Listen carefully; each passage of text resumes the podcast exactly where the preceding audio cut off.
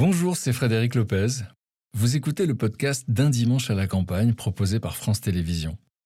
J'espère que vous allez passer un moment plein d'émotions en écoutant le parcours de ces personnalités très inspirantes. Alors bonne écoute à vous.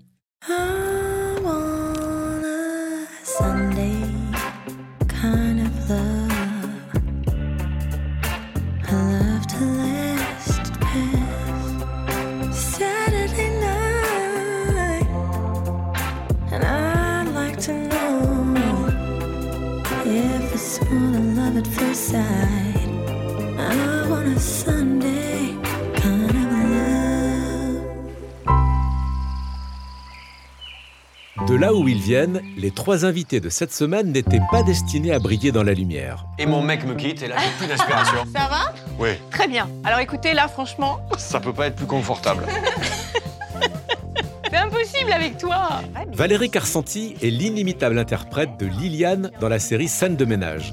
À ses débuts, la comédienne a dû surmonter son complexe social pour s'imposer au théâtre. Au début, moi, j'étais de dos, toute rouge, avec des plaques, euh, tellement c'était compliqué pour moi de le faire. Parce que j'ai pas les codes, parce que je viens de province. Comment j'ai pu oser euh, tenter ça? C'est un truc de dingue. Rêve de vivre de ma plume. Avec plus de 2 millions de livres vendus, l'auteur Mélissa d'Acosta est la femme la plus lue de France. Alors qu'elle vit très loin du milieu littéraire parisien, ses textes publiés sur Internet font basculer son destin. Je, vis dans un van, je bosse dans les, dans les champs, on fait les vendanges. Donc la journée, on est avec nos seaux, on remplit de raisins. Et en fait, ça s'enflamme tout de suite, tout de suite. Roman incroyable, plein d'émotions. J'avais un micro.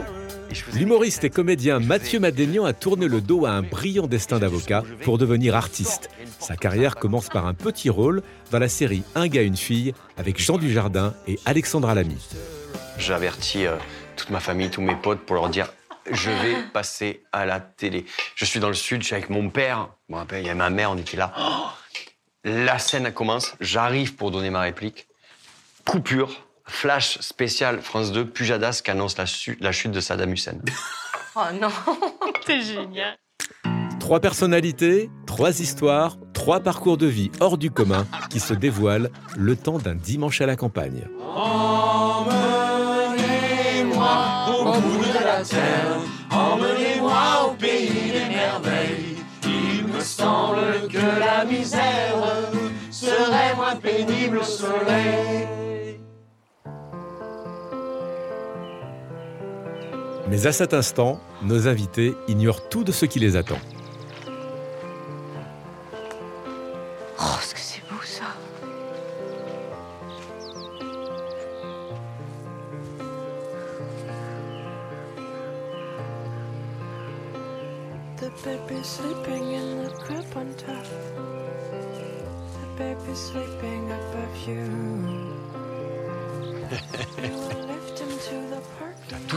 Ça c'est bien ça. Comment ça va? Ça va bien? Ah bah oui. Vu comme c'est beau. C'est magnifique. Tu vas bien? Et toi? Ouais, je Ouais. suis contente que ce soit Ben, C'est cool. C'est bien. Tu attends depuis longtemps? Non, je viens d'arriver, mais c'est D'accord. tellement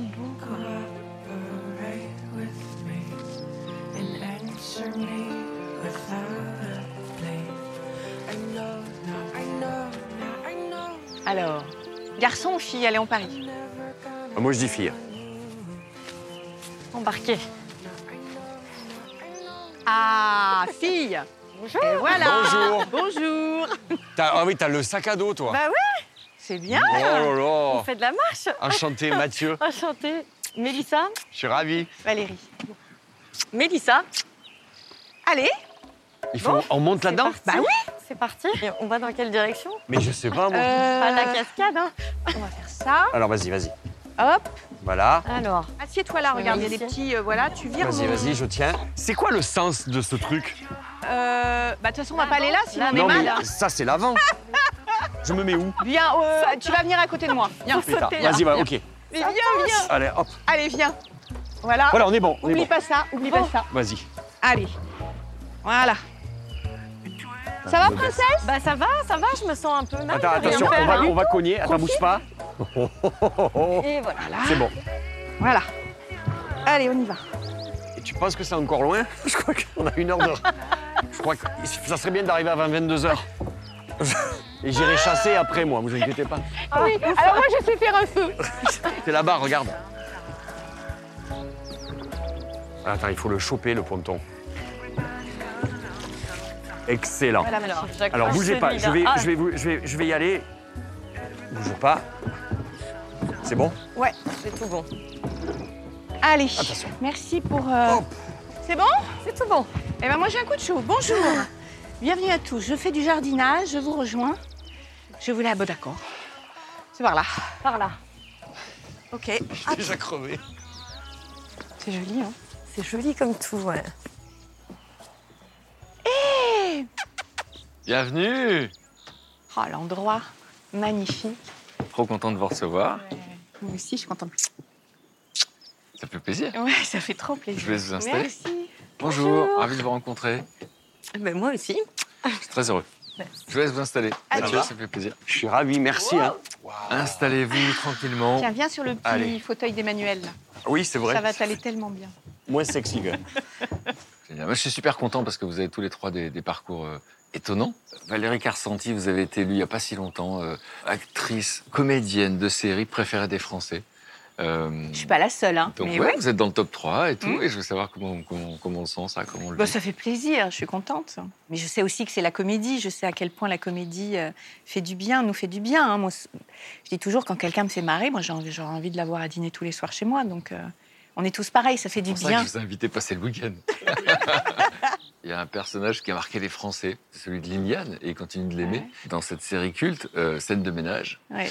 Ouais, ouais, ça, c'est un cadeau. C'est un cadeau parce que c'est un clown. Elle est tellement baroque, elle est tellement dingue. Ça m'a permis d'expérimenter tellement de choses et ça m'a apporté de la confiance en moi, dans ma capacité à, à faire marrer, dans ma folie. Parce que dans la vie, je suis plutôt quelqu'un de. Comment dire Je suis beaucoup moins légère on racontera évidemment pendant ce week-end votre, votre parcours, votre itinéraire, celui de cette petite fille qui a grandi dans le Perche Mm. et qui s'imaginait pas forcément euh, être un jour sur, sur une scène. Ah non, pas du tout. Non. Dès l'enfance, ça paraissait très loin. Oui. Et, euh, et puis, vous savez mieux que personne que tout ça peut s'arrêter d'une seconde à l'autre. Ah oui.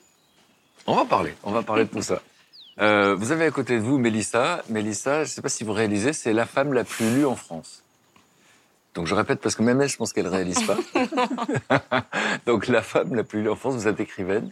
Euh, vous publiez en ce moment votre sixième roman chez Albin Michel, euh, Les femmes du bout du monde. Mhm. Euh, c'est vrai que votre histoire est une success story parce que vous avez déjà vendu 2 millions de livres et euh, bah, les Français, vous ne connaissez pas il y a 5 ans. Ouais.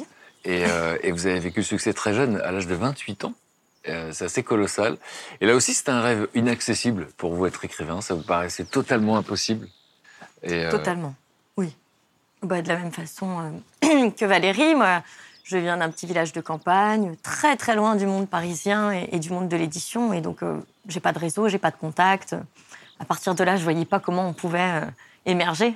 Quand on vous apprend que vous êtes la femme la plus lue de France, est-ce que vous pensez à ce type qui est un de votre patron, qui vous a dit un jour que vous parlez même pas français? Oui, complètement. Vous avez pensé à lui? J'y pense souvent. Donc on va parler de cette histoire. On t'a dit ça? Oui, on va parler de ça dans le détail tout à l'heure. Tu leur as envoyé un livre dédicacé Non, non. Tu devrais, hein Donc effectivement, euh, on adore, moi j'adore ce genre d'histoire. Et euh, voilà, alors Mathieu Madénian, je devrais dire Maître Madénian, Ah oui, oui. parce que Mathieu est avocat, vous le saviez? Ah non. J'étais criminologue, moi. Ah bah non, je J'étais passionné pas. par les, euh, les tueurs en série. C'est ça qui me fait peur. Et en fait, donc vous voilà, fermer vos chambres passionné par la criminologie. Ouais. Évidemment, on se demande comment on passe de avocat, criminologue à humoriste, euh, sur scène, au cinéma, à la télévision, dans des séries à succès. Je pense au Bracelet Rouge. Vous êtes aussi chroniqueur, vous entendez la radio sur RTL, euh, dans Sans fil, c'est le mardi matin. Et donc, euh, on ne sait pas qui est vraiment Mathieu Madénian. Par exemple, ici, personne ne va me croire si je dis que vous avez fait la première partie de Coldplay. Ouais, c'est vrai. Mais on raconte pas la suite. c'est assez fascinant. Et puis j'ai une question essentielle, bien sûr, c'est qu'est-ce qu'on va manger ce soir? Tu sais cuisiner? J'adore cuisiner. Vous allez genre nous faire quoi, par exemple, ce soir? Euh, je vais faire des spaghettis à la, à la Norma. C'est des pâtes avec des légumes. C'est très bien. C'est Oui, parfait. Ça va être très bon. C'est parfait. Un petit dessert, quelqu'un Ouais, moi j'aime bien faire les desserts. Euh, donc pas light du tout. Euh, je, je vais vous faire une tarte aux noix de pécan caramélisées. Bon, super. Moi, je propose euh, bah, de découvrir un peu la maison, de découvrir vos chambres, choisir vos chambres. Et, euh, et ensuite, on se retrouve. On va euh, faire comme dans les petits mouchoirs. Moi, je reste tranquille. Et on se retrouve dans le grenier, c'est Moi parti. je, moi, je me tape le fromage. Oh, le fromage. Ça va, toi? It's amazing how you can speak right to my heart.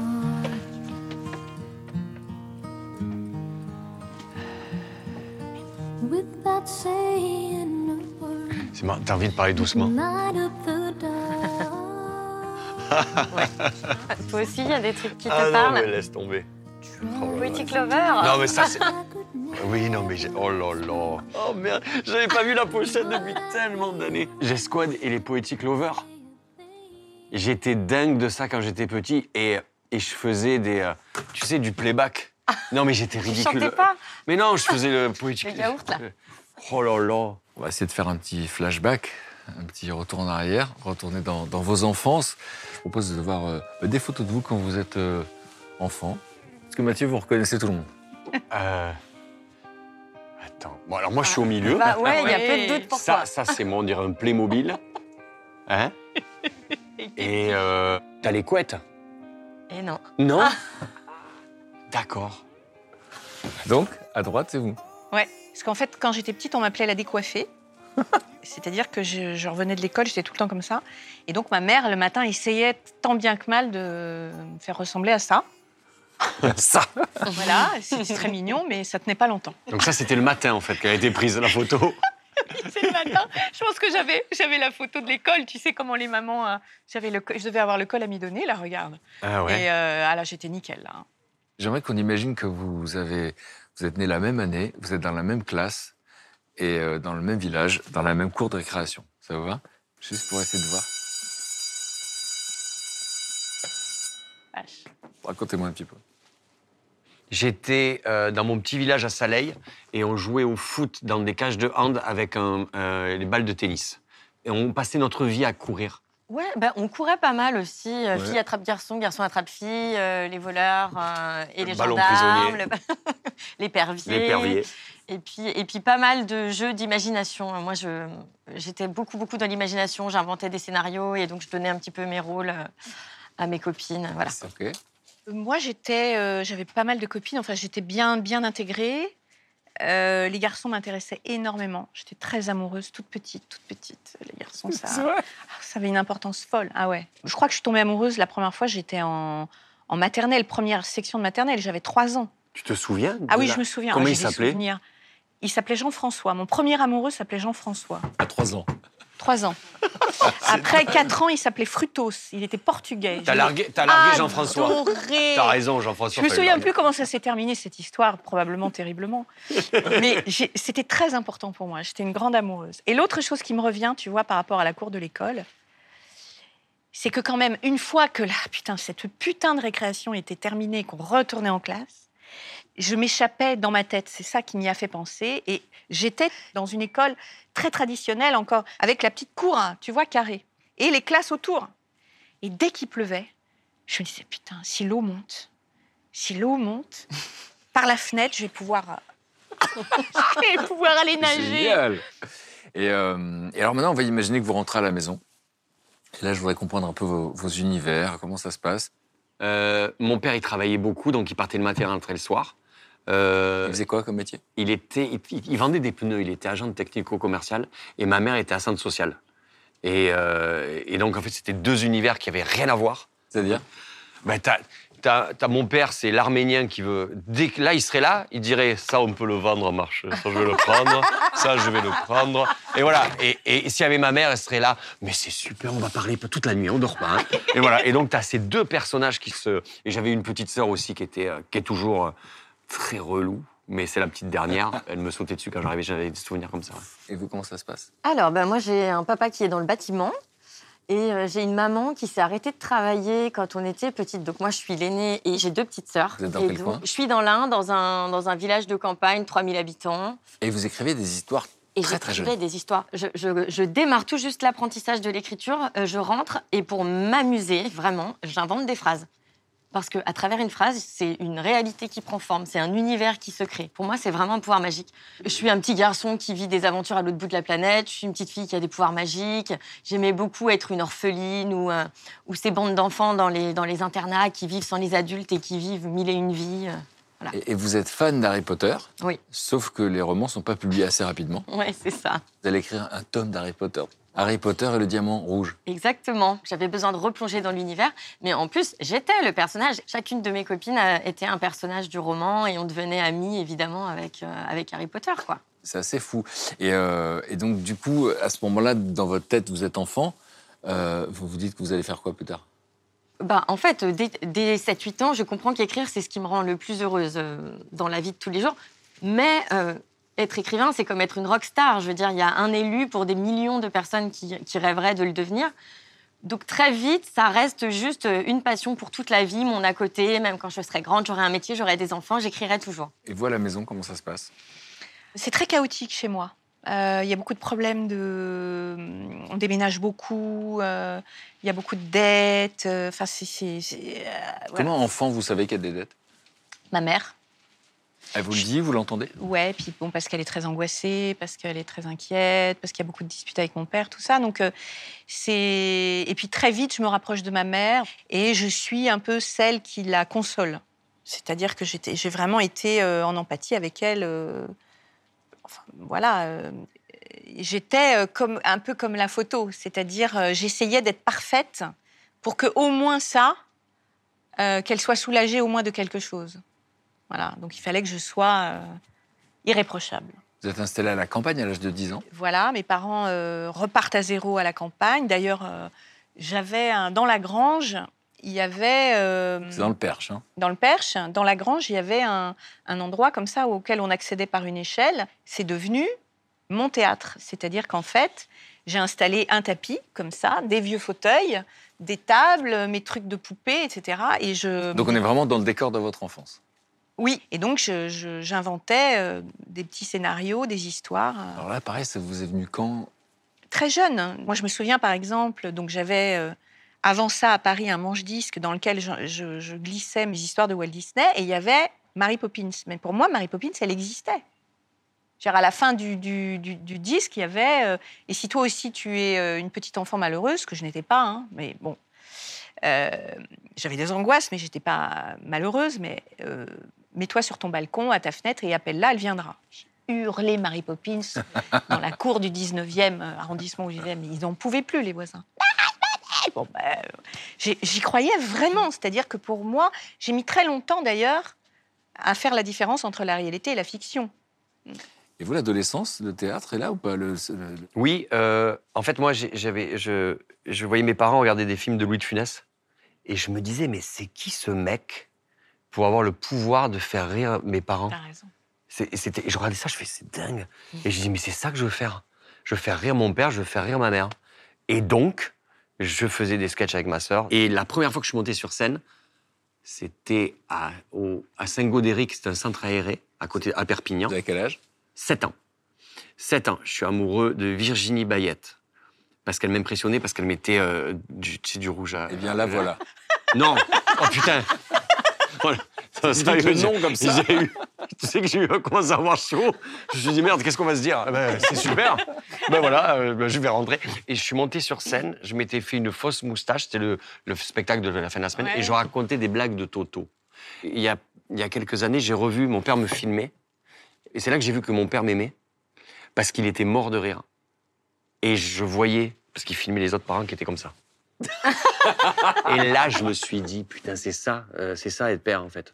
J'imitais Jacques Chirac et Michel Serrault dans la cage aux folles. Et je faisais bien, mais qu'est-ce que je sais, mon père Et les mecs, ouais, d'accord. Et c'est- et c'est c'est mon premier fan. C'est marrant, ouais. C'est beau, c'est Ouais. beau. Et est-ce que vous vous disiez peut-être j'en vivrai? Jamais de la vie. C'est impossible parce C'est que c'est moi, quoi les croyances limitantes à ce moment-là? C'est mes parents qui m'ont appris que dans la vie, il faut, faut travailler, il faut, faut, faut se lever tôt, il faut se coucher tard, il faut gagner sa vie. Tu peux rêver. Moi, je me rappelle quand j'étais petit, oh mon Dieu, ce que je vais vous dire, vous jugez pas, Euh, je faisais des interviews sur les toilettes. C'est-à-dire que je, je suis comme ça, et je faisais la personne, un peu comme si tu me poses des questions, et je me faisais mes propres interviews. Donc vous répondiez à des interviews Ouais. sur les toilettes. Donc vous vouliez ça, mais, mais pas consciemment, il fallait avoir un vrai métier. Par rapport à mes parents, je me voyais pas dire à mes parents j'arrête tout euh, à 12 ans parce que j'étais aux toilettes et j'ai découvert que dans mon interview, euh, moi j'ai des parents qui sont. Ma, ma mère est assistante sociale, c'est-à-dire que c'est des métiers euh, où tu vois rien de bien. Moi, ma sœur, elle a fait le même métier. Un soir sur deux, elle est en larmes. Elle place des enfants qui sont maltraités. C'est ça la vraie vie. Euh, mon père, c'est quelqu'un qui se levait le matin très tôt, il rentrait le soir et il ramenait, euh, et il vendait des pneus. Ça, c'est ça la vraie vie. Nous, on n'a pas une, une vraie vie. Euh, c'est la vie que tout le monde a, en fait. En tout cas, dans la tête de l'adolescent que vous êtes, c'est ça que vous avez Oui. l'esprit. La criminologie, ça vient comment? C'est ça? Un jour, je suis petit et il y a ce film qui sort, Le silence des agneaux. Et euh, là, j'ai un, un- un choc. Mais j'ai dit, mais c'est quoi ce métier? De Poursuivre des tueurs en série. Et je me suis dit, c'est ça que j'ai envie de faire ça. Et donc, j'ai fait des longues études de droit. Et je suis arrivé au bout. Je me suis dit, ah non, je peux. En fait, peut-être inconsciemment, je, me- je- je pensais que je me suis dit, le jour où je pose ma plaque, c'est fini, je pourrai plus jamais être humoriste. Mais c'est intéressant de voir comment vous avez géré tout ça. C'est-à-dire qu'en fait, vous le faites sérieusement, mais cette envie vous quitte pas, au fond. c'est un peu comme quand on, on a une vie qui est bien tracée, mais qu'on se dit il y a quelque chose d'autre qui va arriver parce que je suis pas, je suis pas oh, épanoui. Eh ben le droit j'adorais, mais je me suis dit non, il peut se passer un autre truc peut-être. Et il s'est passé un autre truc. Euh, et, et- et vous, pour le coup, on a vu qu'enfant, vous aviez cette envie d'être auteur, mais c'était inaccessible. Est-ce qu'à l'adolescence, c'est quoi votre projet à ce moment-là? Alors, à l'époque du collège, moi, je me rêve psychologue. J'ai une passion pour, euh, bah, pour les trajets de vie, pour euh, les épreuves, pour les capacités de résilience de l'être humain, les bonnes et les mauvaises rencontres, comment elles nous influent. Voilà, les tranches de vie me passionnent.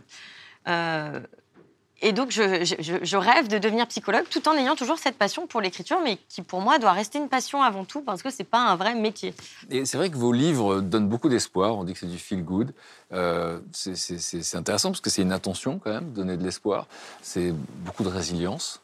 Est-ce que ça s'explique parce que vous avez vécu à 14 ans dans la famille? En effet, euh, le côté résilience euh, vient sans doute, oui, de ce que j'ai pu vivre. euh. donc, à savoir, oui, la maladie de ma sœur, on a découvert qu'elle avait un- une tumeur au cerveau qui était inopérable. Et donc, il y avait a elle, priori... elle a 12 ans à l'époque, vous avez 14 Elle ans. a 12 ans, j'ai 14 ans et ma toute petite sœur a 6 ans. Et euh, bah, branle-bas de combat dans la famille. euh, mes deux parents euh, partent aussitôt, dès qu'ils ont le diagnostic, ils repassent, dire à mes grands-parents, bah, gérer les, les deux autres filles. on, part, on part à Lyon, euh, voilà. On voit ses parents euh, en larmes, en panique totale. Donc oui, c'est... Moi, j'étais très consciente, j'étais très, très lucide. Euh, tumeur, c'était tumeur. hein. Pour moi, il n'y avait pas de... C'était très, très grave. Mais c'était. Et t'as dit que C'était inopérable. inopérable. Donc, ils allaient tester des traitements. Et donc, elle a eu, bah, elle a eu quand même près de 10 ans de chimio, de protonthérapie, de, de- voilà, de divers traitements. Et là, ça et va aujourd'hui, oui, oui, euh, elle, elle a son travail, elle vit à Lyon. euh. Ah cool. Ouais, ça, ça ouais, finit ouais. bien. Oui, oui, Ah ça ouais. finit bien. 10 ans. 10 ans. Ouais. Grosso modo, 10 ans, Énorme. avec une interruption. La tumeur réévoluait. Donc, euh, voilà. Énorme. Et vous, pour l'adolescente que vous êtes, qu'est-ce que cette épreuve, cet événement va provoquer chez vous? Euh, bah, il y a, je rejoins un petit peu Valérie dans le côté. euh, on ne peut plus faire On de conneries, faire on doit de être un peu exemplaire. Euh, surtout vis-à-vis de ma petite sœur, moi qui avait 6 ans. Et, euh, et euh, il fallait faire en sorte qu'elle se rende compte de rien, ou en tout cas le moins possible. Quoi. Donc je pense que ça fait grandir, euh, ça fait grandir plus vite. Plus Forme de maturité? Ouais, je pense. Je pense. Par rapport aux copines du même âge, c'est sûr. Euh, et, et- et vous, pour le coup, Valérie, euh, Oui. donc euh, cette gamine fait des spectacles dans la grange. Vous découvrez la comédie française? Oui. En fait, je demande à mes, je supplie mes parents de m'emmener au théâtre. Et donc, comme mes parents, bah, déjà, on habitait en province, et puis ils n'étaient pas, ils étaient pas du tout du sérail, donc ils savaient pas trop. Donc, ils visent la comédie française en se disant bon bah là, et donc je- ils m'emmènent là-bas. Et là, je sais pas Là, comment. vous avez quel âge? 13 ans, 14 ans. Vous vous rappelez de ce que vous avez ressenti? Ouais, c'était énorme, énorme. C'est rentrer dans ce théâtre tellement beau. Euh, c'est comme euh, rentrer dans, un temple, quoi. Je sais pas comment vous dire. La représentation était extraordinaire. L'après, euh, on passait par les quais de Seine, Paris. C'était des émotions pour des jours et des semaines après. C'était vraiment très, très, très, très fort pour moi. Et puis ma mère, on n'avait pas le droit de regarder la télé, mais on restait debout pour regarder Gelsomina de Fellini ou, euh, elle qui te. ou Zorbal grec. Oui, C'est oui. qui te faisait. Enfin, qui. Tu Oui, regardes. ma mère était quelqu'un de très cultivé, donc elle avait quelques notions par rapport à des films des grands cinéastes. Et euh, là, tu parlais de, de scénario ou de, de- non de- d'interview. Euh, moi, je recopiais des dialogues, des films que je voyais qui me marquaient, et je refaisais les scènes. Et je faisais parfois les deux personnages. Oui, oui. Tu vois? Donc euh, Juste voilà. par plaisir. Juste pour le kiff, quoi. De... Donc des émotions fortes. Euh, à 15 ans, vous prenez des cours, euh, enfin vous faites un stage au cours Florent. Comment Ouais. vous retrouvez là? Ils font des stages d'été. Donc je dis à mes parents, bah, je pars pas en vacances, mais je voudrais. euh, Donc je me retrouve trois semaines à, à Paris. Ils me trouvent une petite chambre derrière le Panthéon, dans un truc universitaire. Il y avait plein d'étudiants étrangers. Et je vais prendre mes cours de théâtre sur l'île Saint-Louis. Enfin, je sais pas comment te dire. Enfin, tu vois, pour une petite provinciale, tu imagines? Tu veux plus retourner au monde euh, à autre chose. Enfin, tu rentres pas en fait. Tu rentres plus Et jamais. l'été d'après, tu rentres au cours Florent? Alors après, il fallait que je passe mon bac, donc j'étais folle de rage. Euh, je, je trouve des petits cours amateurs et tout, mais l'année d'après, je reviens, et puis après, je commence mes cours. Quand vous avez 15 ans, que vous êtes en cours, co- comment, vous- comment ça se passe avec les autres? Comment vous... C'est très compliqué, je suis totalement décalée. Parce que j'ai pas les codes. Parce que je viens de province, parce qu'encore une fois, euh, la plupart des élèves qui sont là sont des gens qui viennent de milieux euh, soit artistiques, soit intellectuels, soit en tout cas des milieux sociaux euh, qui n'ont rien à voir avec le mien. À quoi vous le sentez à 15 ans? Je suis très naïve, par exemple. Je- je- J'ai l'impression que j'ai j'ai trois ans de moins que les autres. Les filles qui avaient euh, 15-16 ans, euh, elles, elles ont des bijoux de leur mère, elles ont des, des fringues super classe et tout. Euh, Moi, j'ai des, des- des- voilà, j'ai un jean, deux t-shirts et des baskets pourries. euh. Ils te prennent d'eau. Je sais pas, pas forcément. C'est moi qui suis timide. C'est moi qui m'isole en fait. Eux, je sais pas. Ils sont peut-être beaucoup plus ouverts que ce que j'imagine. Mais moi, ils me font très peur en fait. Et puis, je suis très timide. Comment j'ai pu euh, oser euh, tenter ça? C'est un truc de dingue. Je sais, sais pas. Quelque chose qui m'a poussée, alors que franchement, euh, au début, moi, j'étais de dos, toute rouge, avec des plaques, tellement c'était compliqué pour moi de le faire. C'était pas du tout facile. Et je l'ai fait. Ça, ça reste mystérieux même pour vous aujourd'hui. Ah oui. Ah oui, franchement. Vous arrivez à comprendre ça? Ce qui me parle beaucoup, c'est le côté, euh, c'est inconscient en fait. Euh, et je pense que c'est un espèce d'in- d'instinct de survie pour vraiment oser se lancer. Si on réfléchit vraiment, on n'ira pas. Il y a trop de raisons pour pas y aller. Moi, je suis ravi qu'on s'arrête là au même moment pour vous trois. On va voir la suite, parce que voilà, il s'est passé plein plein de choses. Et avant de préparer le dîner, moi, je voulais vous proposer un petit peu de jardinage. Ah oui. Vous aimez ça? Ah oui, j'adore ça. On y va? Parti. Allez, on y va.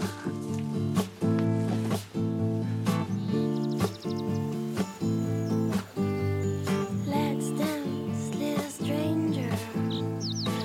Et donc, vous faites quoi comme jardinage, Valérie? Bon, j'ai un petit jardin, donc euh, je plante. euh, Qu'est-ce que j'ai? J'ai des hortensias, des jasmins, j'ai des fleurs. Je, je taille un peu les arbres, mais. Ok. Là, on va aider Mathieu, parce que c'est un peu lui le responsable du jardin. Ça va?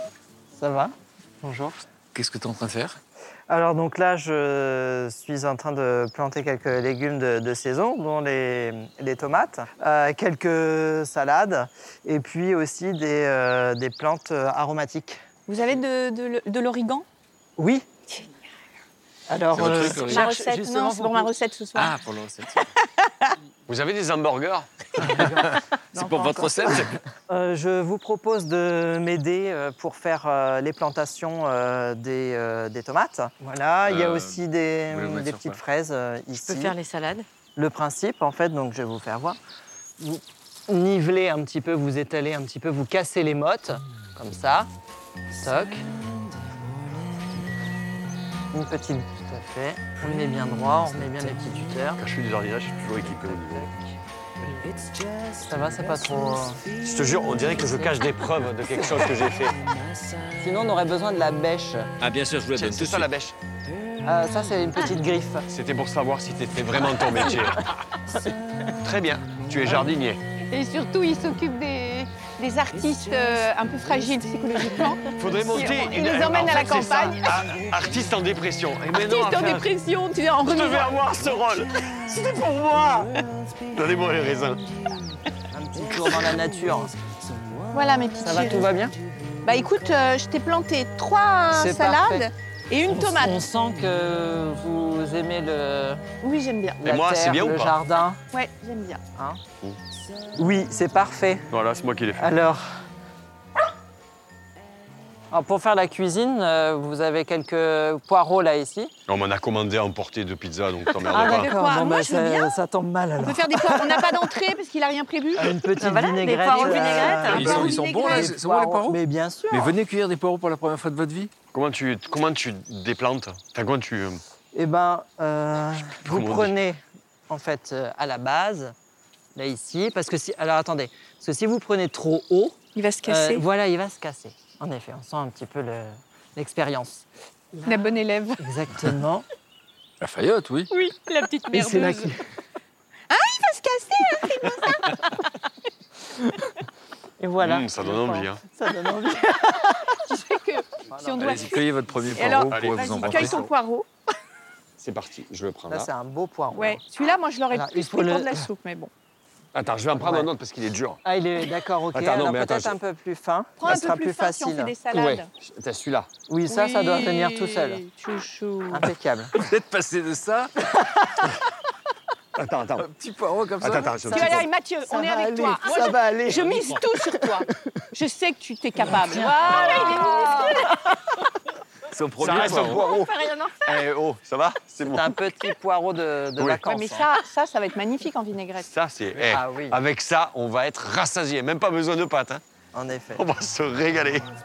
En tout cas, merci. Bon, vous pouvez pas rester dîner, c'est dommage, mais en tout cas, nous, on va aller En préparer. tout cas, j'ai passé un bon moment et vous êtes de très bons euh, jardiniers. T'as vu, il arrivait pas le dire. Faut, faut qu'il sorte. T'as perdu une dent en le disant. Tout s'est Merci, bien passé. merci beaucoup, Mathieu. Merci beaucoup à vous.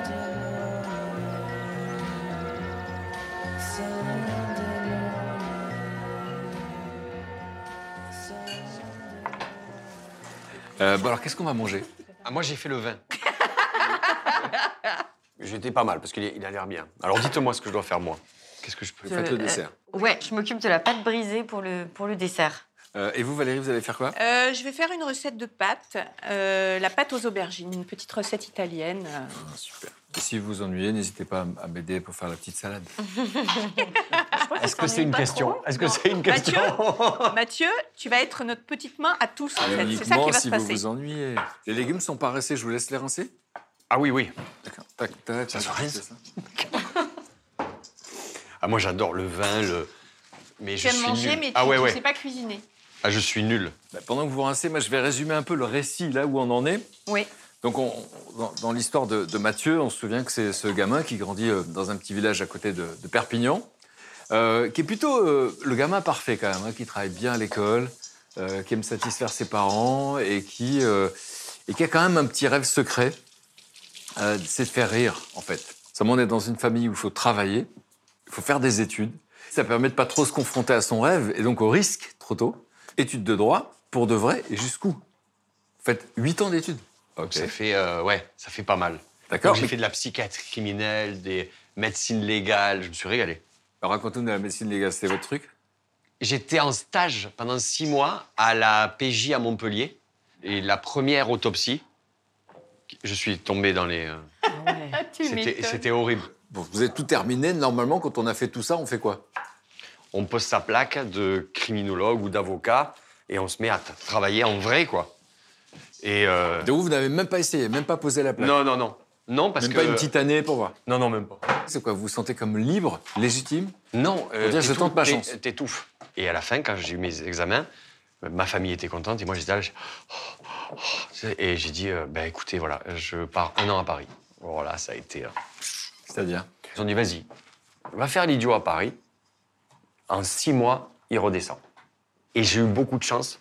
J'étais animateur dans des villages de vacances et je connaissais euh, Frédéric Lerner, c'est un chanteur, qui a fait le générique d'un gars et une fille. Et qui me dit, euh, le jour où tu montes à Paris, je te mets figuration et ça te permettra de te payer euh, un peu à manger et ton loyer. J'étais chez un pote. Et je crois que je fais euh, un gars et une fille et l'épisode, c'est file d'attente. Donc je suis dans la file d'attente. Et à la fin de la journée, il y a une porte, je me rappelle, à France 2. Et il y a marqué casting, taxi, un gars et une fille. Je rentrais chez moi avec un sac à dos, que j'ai toujours d'ailleurs, c'est marrant. Et, et- et je vois ça comme ça. Et je me dis, euh, vas-y, je rentre. Et je rentre. Et il y a quelqu'un qui me dit oui. Je dis, je, pour le casting. Il me dit, c'est quoi votre nom? Et il me dit, mais vous n'êtes pas sur ma liste. Je lui dis, mais vous savez, euh, euh, un taxi avec un accent, vous l'avez pas. Et ça serait super d'essayer. Ah, vous, lui vendez, vous leur vendez le je lui vends le truc. Et je me vois en train de passer le casting. Il me dit Bon, bah, très bien, on vous tiendra au courant. Et je rentre chez moi le soir et j'ai mon téléphone qui sonne. Et on me dit bah, Demain, rendez-vous 10h, place de l'Étoile.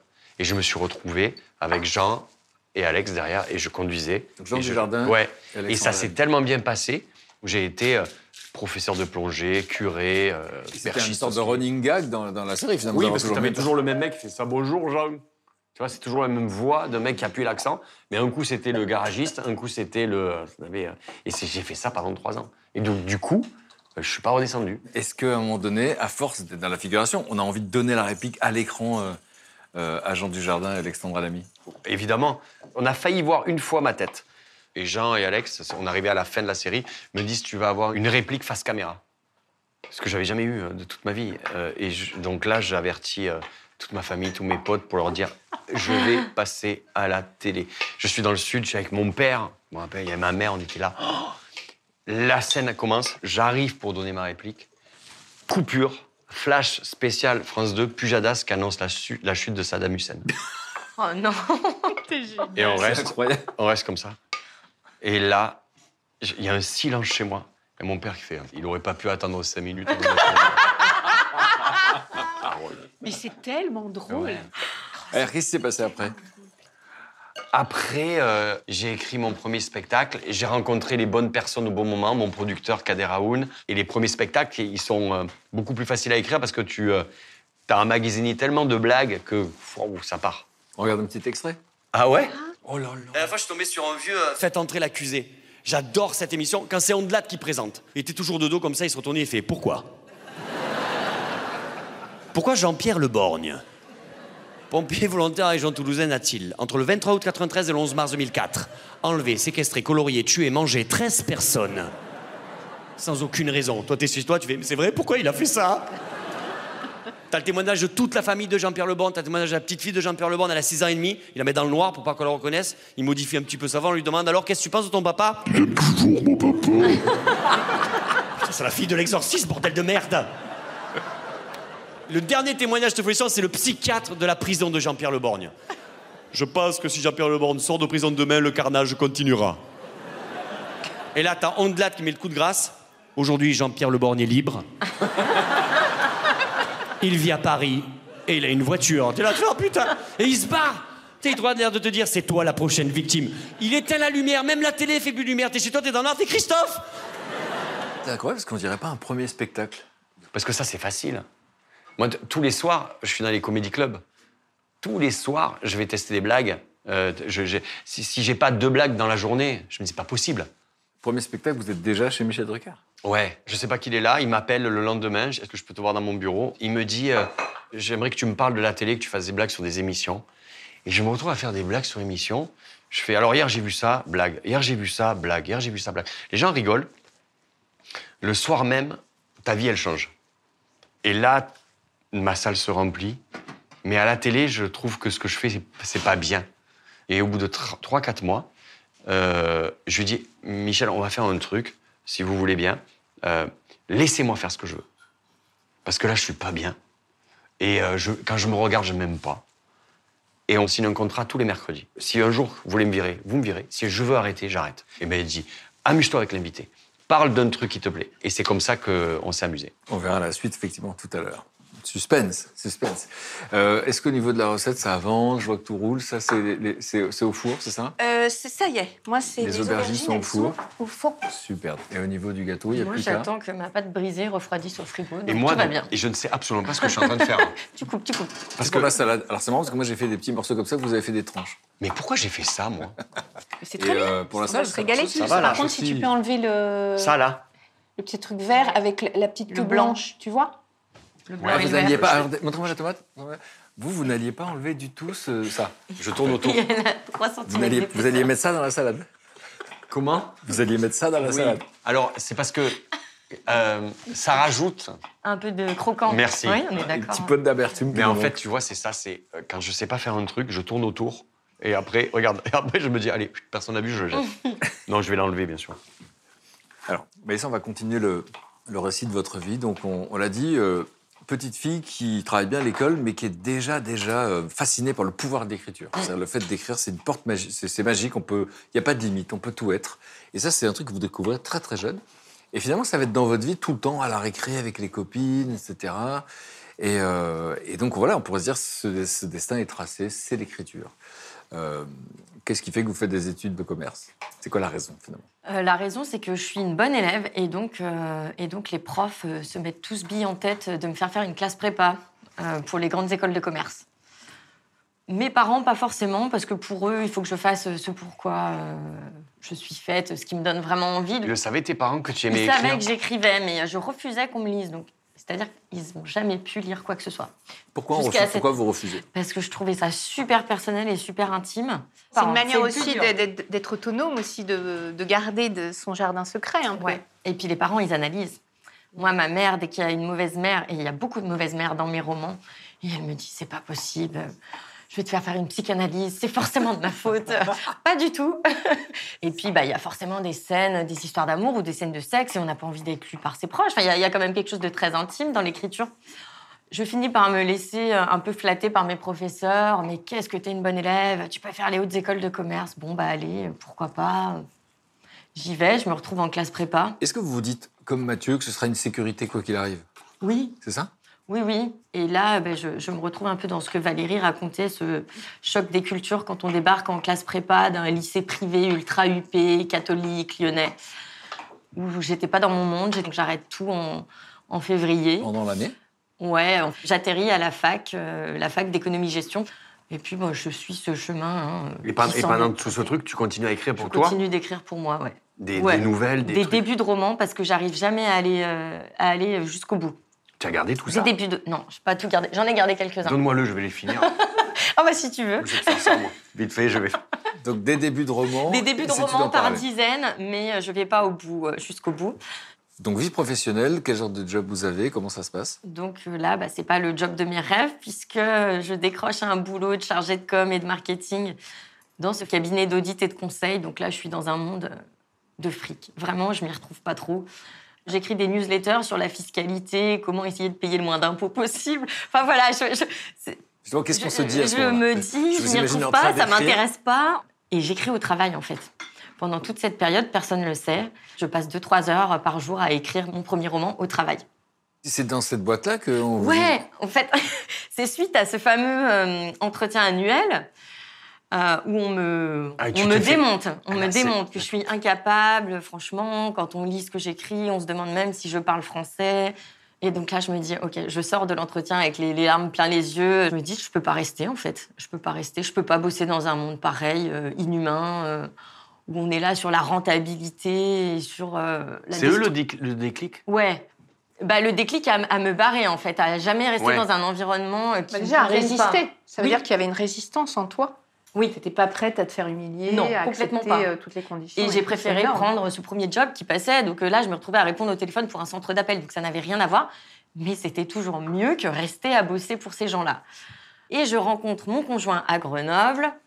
Et c'est important. Et gros déclic Il a, aussi. il, a, il a une attitude particulière Ouais. vis-à-vis de l'écriture.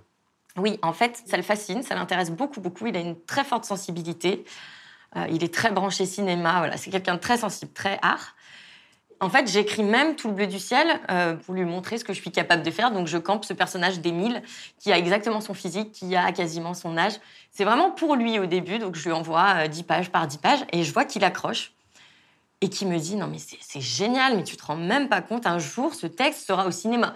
Et il m'encourage, il m'encourage. C'est son regard à lui qui a tout changé. En plus, donc moi j'arrivais en fin de contrat à Grenoble, lui en avait un petit peu marre de ce travail dans lequel il était. On décide de partir en voyage, de s'offrir un an au bout du monde.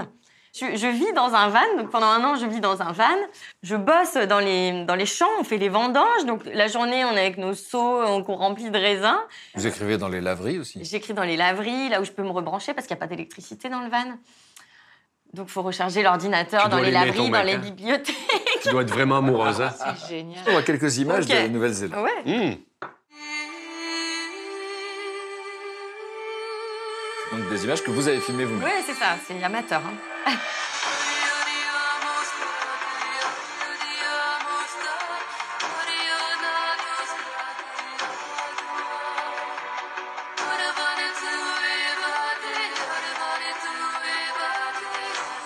Le voilà. Ben voilà.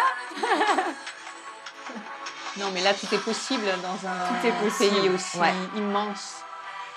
Tu te dis que rien n'est impossible. Non C'est pas par hasard si vous allez là-bas quand même.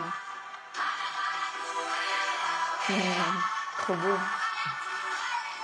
Un an, un sur l'autre, vous avez été comme ça. Ouais. Ah, ça c'est va, le ça- test ultime. Ah oui, mais Ah, là- c'est le test ultime. Un an, tu Pas de toilette dans le van, pas de douche, euh, voilà. C'est vraiment la vie euh, sauvage. Mon Dieu.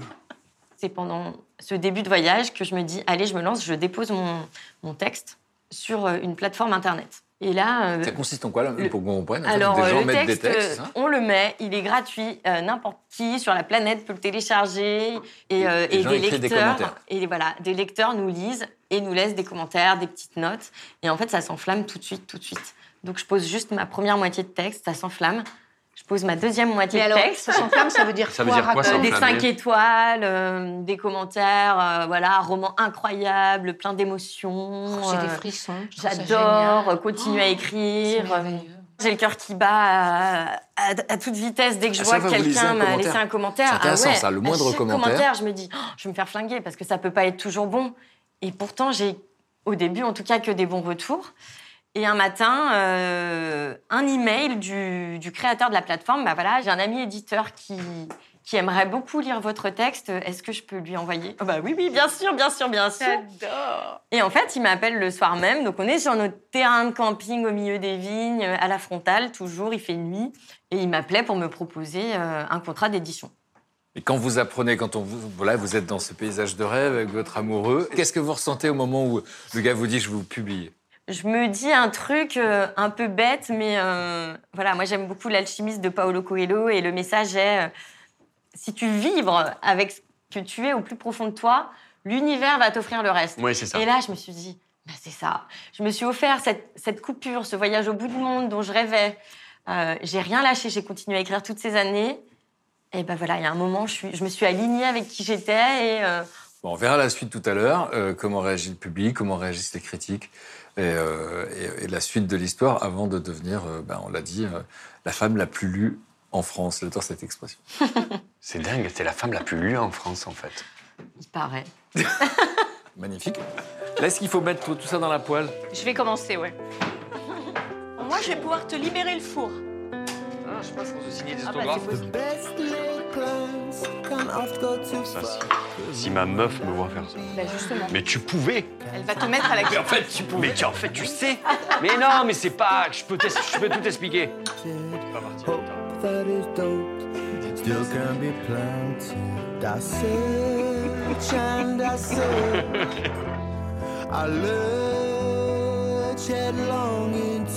Allez, oh, mais je vais poser ça où, moi? Alors d'habitude, je bois pas, hein, mais Là. là, c'est... euh, Voilà. Alors, écoute, moi, je vais mettre créatif. là. Ça sent Voilà. bon, ça sent bon. J'espère que c'est bon. Oh là là, ça a l'air délicieux, ton truc. hein. Merci. Alors, Ça va? Super bon. alors Valérie, si on reprend le, le récit de, de votre histoire, de votre itinéraire, donc on a quitté euh, une petite fille qui grandit euh, à la campagne, dans le Perche, mais euh, dans la grange, elle fait une petite scène, elle fait des petits, des petits spectacles. Mm. Et donc elle a un peu ça dans la peau, euh, elle va au théâtre avec ses parents, à la comédie française, là c'est un choc. Ouais. Parce que d'un seul coup, on est dans une autre réalité, une autre dimension. Le monde réel, le tumulte n'existe plus. Et donc, ça devient quelque chose de très important pour vous. Et c'est à la suite de ça que vous montez à Paris. Euh, je viens à Paris et je prends mes premiers cours de théâtre donc au cours Florent. Et j'ai l'impression que ma vie démarre. C'est ça qui est beau, quoi. C'est extraordinaire. Tout est possible, quoi. Et après, tout va vite, en fait. C'est-à-dire? Ben, je, je Vous êtes à- repéré, en fait? Oui, assez vite. J'ai un tournage, j'ai une pièce de théâtre. Et, et donc, à ce moment-là, on pense à la petite fille qui rêvait de ça. Ouais. Elle se dit, c'est magnifique, c'est c'est arrivé, quoi. Bah, en tout cas, euh, je, je sens que je suis au bon endroit. C'est-à-dire que je suis quand même très. Je suis pas quelqu'un de solide, hein, du tout, du tout. J'ai beaucoup d'angoisse, beaucoup de phobies, beaucoup de problèmes euh, que je cache. Mais au moins là, à cet endroit-là, j'y suis bien. Et ce qui est fou, c'est que ça démarre euh, sur les chapeaux de roue. Et puis, il va y avoir une interruption. Oui. Il va y avoir un moment où, pouf, tout d'un coup, il y a une pièce qui devait se faire qui se fait pas, un tournage euh, qui est repoussé, et je me retrouve à l'arrêt. à l'arrêt, où on n'a pas de travail, où on est dans la merde financièrement, enfin tout ce que j'avais pas encore vécu. Et en fait, le fait d'être arrêté, tout remonte.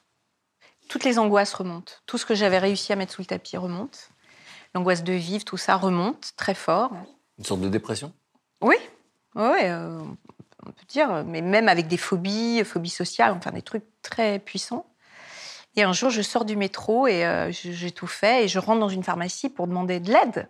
Je savais pas, euh, tu vois, à À 24 ans. Ouais, ouais, à qui m'adresser. J'étais dans un état de fragilité tel. Et euh, la pharmacienne me dit, me calme déjà, me, dit, me donne un verre d'eau, tout ça. Il me dit, écoutez, il y a un centre médical juste là. Et je rentre euh, au centre médical euh, et je dis, voilà, enfin, j'explique ce qui m'arrive, crise de panique en fait. Donc elle avait le planning des médecins. Elle me dit, samedi matin, vous avez rendez-vous avec un psychothérapeute. Et là, j'ai démarré euh, quelque chose qui, qui m'a sauvée en fait. Tout d'un coup, j'ai pu me poser et, et- et régler des choses qui m'empêchaient en fait de tout.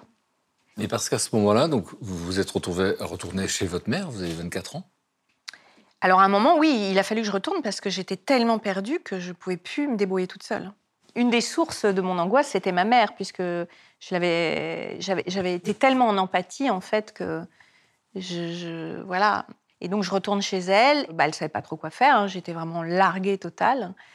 Mais euh, il y avait un rituel euh, dans la famille depuis l'enfance. Mon père avait rapporté une caméra Super 8 et le premier film que j'ai de moi, euh, j'ai 12 jours dans les bras de mon frère, hein, qui me tient à de traviole, tu vois. Il a, il a euh, 4 ans et demi, et je me vois. Et en fait, je me suis retrouvée grâce à ces films. J'ai vu la force de vie que j'avais, la lumière que j'avais intérieure, enfin tout, si tu veux, je me suis vue, et je me suis, et je me suis, ça m'a rassurée de voir. En fait, je me suis reconnue, j'étais tellement paumée, et ça, ça a été énorme. Et puis, euh, puis les soins de ma mère aussi, euh, qui a pris soin de moi, et puis qui savait me donner des coups de pied au cul aussi, parce qu'elle n'était pas que fastoche. Mais bref, je suis retombée à peu près sur mes pattes et j'ai continué mon travail. Ça m'a donné beaucoup de recul aussi par rapport à, au sens même euh, de ce métier. Alors, on peut pas parler de tout, mais en, en 2003, un petit jeu sans conséquence. Ouais.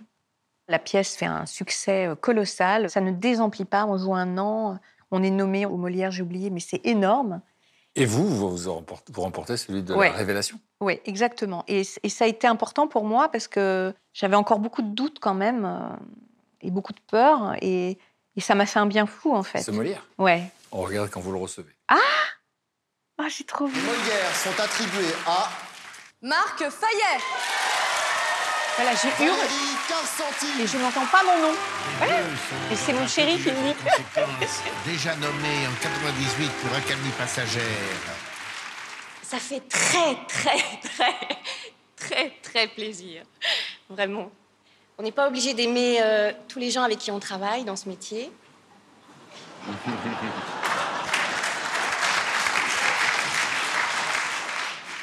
Mais en tout cas, euh, quand c'est le cas, je vous assure que c'est une pure merveille. Et je suis sûre que c'est ça qui fait la différence. Voilà. Donc je voudrais vous embrasser, tous les acteurs d'un petit jeu sans conséquence, qui sont des amis et puis des partenaires de rêve. Je vous remercie. Merci beaucoup. Un petit bébé. Mais qu'est-ce que vous ressentez quand vous voyez ça? Bah, ça me fait plaisir. Ça, évidemment, je ne l'ai pas revu depuis très longtemps. C'était une année merveilleuse. J'avais rencontré mon chéri un an et demi plus tôt. Je venais d'être maman. C'est-à-dire qu'en fait, quand j'ai accouché de Léon, notre premier fils, euh, un mois après, je, reprenais les répétitions parce que j'avais répété enceinte. Et donc, on jouait. Et à la suite de ça, ce succès énorme. Donc, c'est une année pour moi. Je sais pas comment vous dire, je planais complètement. quoi. Mon fils, j'étais amoureuse, j'étais heureuse. Enfin, c'était dingue. J'ai envie de rester là-dessus, moi. Ouais. J'ai envie de rester là-dessus et on parlera de la suite euh, Ouais. demain et comment vous êtes rentré dans le foyer des Français Ouais. tous les soirs. Écoutez-moi, ce que je propose, c'est qu'on on- on se prenne le dessert, cette tarte qui a l'air magnifique, magnifique, et on se fait un petit brasero dehors. Allez. Et en plus, on va retrouver mon pote Laurent qui nous attend pour euh, qu'on joue de la guitare, si on a envie. On y va? Allez. Ces pâtes étaient bonnes.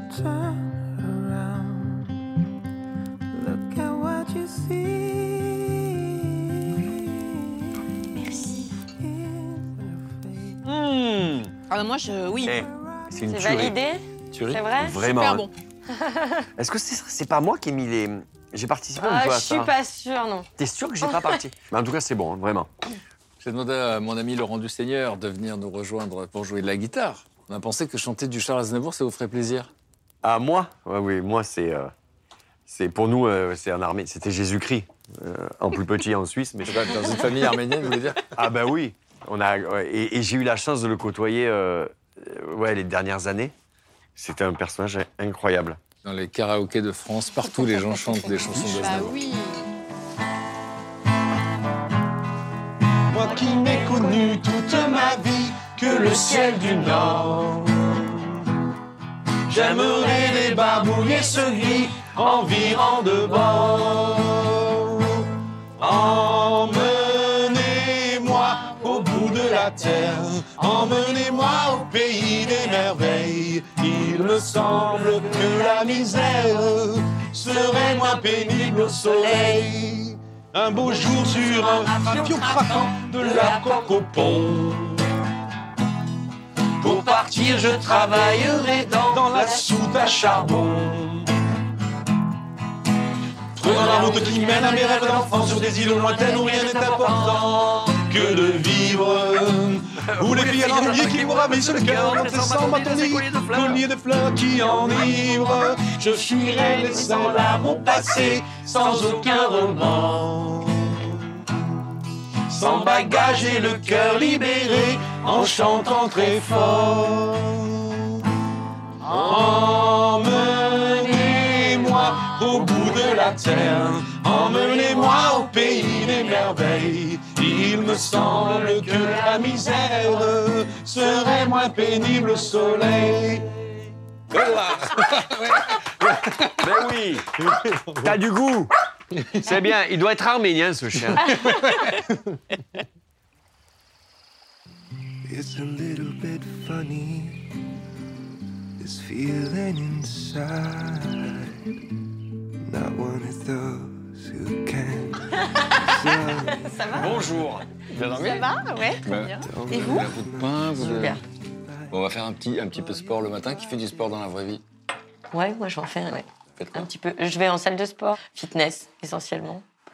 J'aime bien.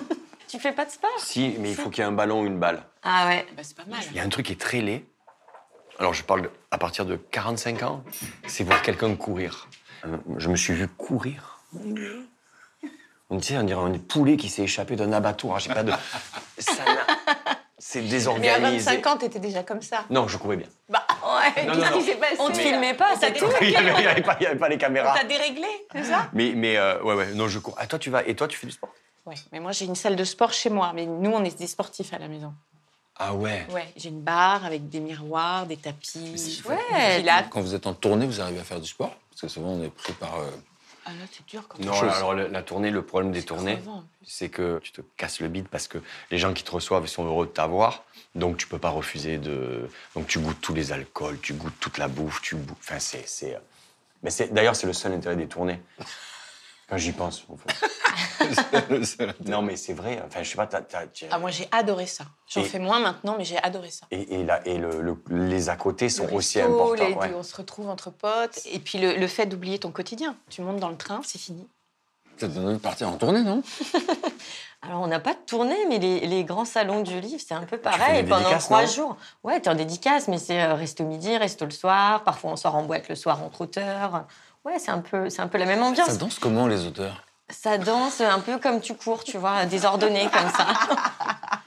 un poulet, c'est ça, non? Tu m'as pas vu danser. Moi, quand je danse, on dirait que j'ai perdu mes couilles. Comme, je sais pas quoi faire de mes mouvements. Tu danses, toi? J'adore ça. Ah ouais? Ah, mais qu'est-ce que j'aime Ah, ça. Purée, j'ai envie de mettre de la musique, là, Ah, le bon matin. J'adore ça. Hier soir, avec la- avec l'alcool, ça aurait été un peu plus facile, mais. mais- Danser. Ah, vous avez besoin d'alcool pour danser? Non, j'ai pas besoin, mais tu vois, t'es plus dans l'ambiance que le matin, mais pourquoi pas? Oui, danser à 9h10. J'adore ça, moi. Tiens, j'ai bien envie d'aller danser, moi. Mais tu vois, tu, tu- tu- tu parlais des vidéos que tu faisais quand tu étais petit, tu sais, où tu Ouais. faisais. Ben, ça, moi, je le faisais avec une de mes cousines. On faisait Danser des vidéos où on... ouais. Tu sais, on reprenait, tu sais, c'était les premières chorégraphies. Euh, ça, ça commençait où tu avais des chorégraphies qui arrivaient des États-Unis, où tu avais des nanas qui se mettaient à danser. Nous, on était comme ça, alors on essayait de recopier les. On était là. J'avais une cousine qui était top pour ça. Les mariages, j'aime bien danser. Ah oui, Ouais. Attends, il y a bien de la musique de merde. Ouais, eh ben. Mais t'as bien Mais résumé. c'est vrai, écoute. Mais qu'est-ce que c'est drôle, mais j'adore. Bon, vous êtes prêts pour l'activité surprise? Allez, on y J'espère va. que vous allez aimer. Oui Little darling, it's been a long, cold, lonely winter. Little darling, it seems like years since it Bonjour Bonjour. Hello. Quelle vision magnifique de vous voir là. Meg? Bonjour. Mélissa? Mathieu, mannequin. C'est notre prof de yoga. C'est une voisine. Alors, on commence par frotter les mains. Voilà. Et tout doucement, vous allez mettre les mains au-dessus des yeux. Et en fait, ça fait le massage sur les, sur les yeux. Voilà. Super. Relâchez vos bras. Relâchez les mains. Pouvez appuyer un petit peu autour des yeux. Voilà. Super. Euh, facile. Pas trop dur comme ça Oh non, mais moi, ça me va. hein. bah, mieux, super. Super facile. T'es pas trop essoufflé, ça va? Je suis un peu crevé, là. On pourra faire une pause après? Oui, oui, bien sûr. Alors aujourd'hui, nous sommes dehors, donc euh, nous allons devenir l'arbre. On va devenir un arbre, c'est Oui, ça? voilà. Ça vous va? Bah, C'est normal. Alors vous avez le droit à plier, plier la jambe Ah un oui. petit peu, voilà, pour que vous soyez plus euh, stable. Ou vous pouvez remonter les orteils, voilà, sur le côté, et vous pouvez appuyer l'intérieur du jambe. Peut-être c'est plus confortable pour vous. Alors vous choisissez. C'est confortable, Oui, en effet. Ou euh, quasiment tout le en haut si vous voulez. voilà. non mais pas de souci, euh, vous pouvez mettre. Quand je vois la télé, je me mets comme ça parce que Voilà. c'est plus confortable. Vraiment. Ça va Oui. Très bien. Alors Ouais. écoutez, là, franchement, Ça peut pas être plus confortable. c'est impossible avec toi. Et là, tiens, un bon livre, là. Allez, Voilà, super. Alors, en expirant, vous joignez les mains devant sternum. Vous allez monter les mains vers le ciel. Alors, est-ce que c'est possible Je. N'hésitez pas à mettre les pieds sur le côté si vous avez besoin. Sans souci. Là, vous êtes comme les arbres. Donc, vous, vous pouvez... Alors, vous pouvez imaginer que les bras sont les branches avec plein de feuilles, ou même les fleurs. Voilà, par exemple, vous pouvez serrer en expirant. Alors, ouvrir les mains Je suis en train de fleurir. inspirant, Voilà. Vous pouvez même quasiment Tu bouger les bras. Pour coordonner la- pommier. Et vous pouvez relâcher les bras et les pieds. Voilà. Nous sommes dehors aujourd'hui, donc euh, j'aimerais bien profiter parce que j'aimerais bien qu'on fasse, on devient un oiseau. Un oiseau. Oui, voilà. Passons, tiens les mains deux autres, voilà. Ah, comme Euh, ça Voilà, voilà, très bien. Et là, vous allez commencer à pencher. Alors, vas-y. Essayez, voilà. Tu vois, je peux pas le faire. Attends, je vais reculer un peu. Non, mais je suis au ça. maximum de Doppler. Oui. Sentez l'étirement trop, Ouais, ça euh, tire bien. Hein. C'est très très bien. Alors non, maintenant vous allez, c'est très très bien. J'aimerais voir la gueule que j'ai. C'est super. vous êtes relâché. Peut-être vous n'êtes pas Si très j'étais un relâché. oiseau, je serais une perruche. Alors vous pouvez maintenant relâcher. Voilà, Ah. c'est votre tête. Vers le bas, vers le bas. Voilà. Vous voyez, là, Voilà. madame, là, je suis au maximum. Vous pouvez écarter les jambes, vous pouvez écarter les jambes. Vous pliez, pliez, non? C'est chaud quand même, non? D'accord, très bien. Alors déroulez votre Elle répond même pas. C'est bien, d'accord, très bien. Oubliez, c'est pas grave. Vous allez sortir de ma vie de toute manière. Je veux plus voir Mathieu, moi. C'est impossible de dire très bien. Qu'est-ce que vous dites aux autres? L'autre, c'est des feux d'artifice que vous faites péter. C'est pas pour. Regardez. Ça, c'est très bien. Bonjour, je m'appelle Mathieu. Je fais des tutos yoga. Vous êtes prof de yoga, maintenant. Mais vous savez, il y a plein de sortes d'oiseaux. Vous voyez, du coup, Il y en a euh, qui il y a ont- plein de sortes de Bien sûr. humains, Il y a des- Donc, il y a euh, des- aucun souci. Il y a des vieux oiseaux malades. Il y en a. Il y en a qui ont les, les ailes pétées, il y a des corbeaux, il y a, il y a des pigeons à Paris qui meurent. Voilà, ben vous êtes un pigeon. Allez, nous allons. Alors, du coup, Mathieu, vous pouvez faire le pigeon. Et de l'Est, euh, voilà. Vous Ah oui, d'accord. voilà. C'est assumé en fait. Faites le pigeon. Imaginez que quelqu'un tient le poignet vers le ciel, voilà, tout le temps. Alors, bien inspirer. Écoutez les chants des oiseaux. Regarde. You are the sweetest melody I sung.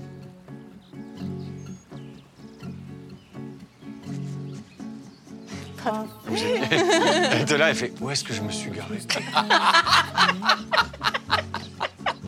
On va, on va finir avec la grande respiration. Voilà.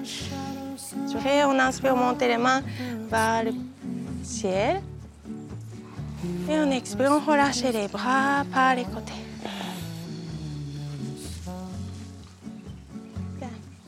Merci beaucoup. Merci. Merci, merci d'avoir amené le soleil, les oiseaux, tout est magnifique. De rien. Merci beaucoup. Ouais. Plus dans un cadre pareil.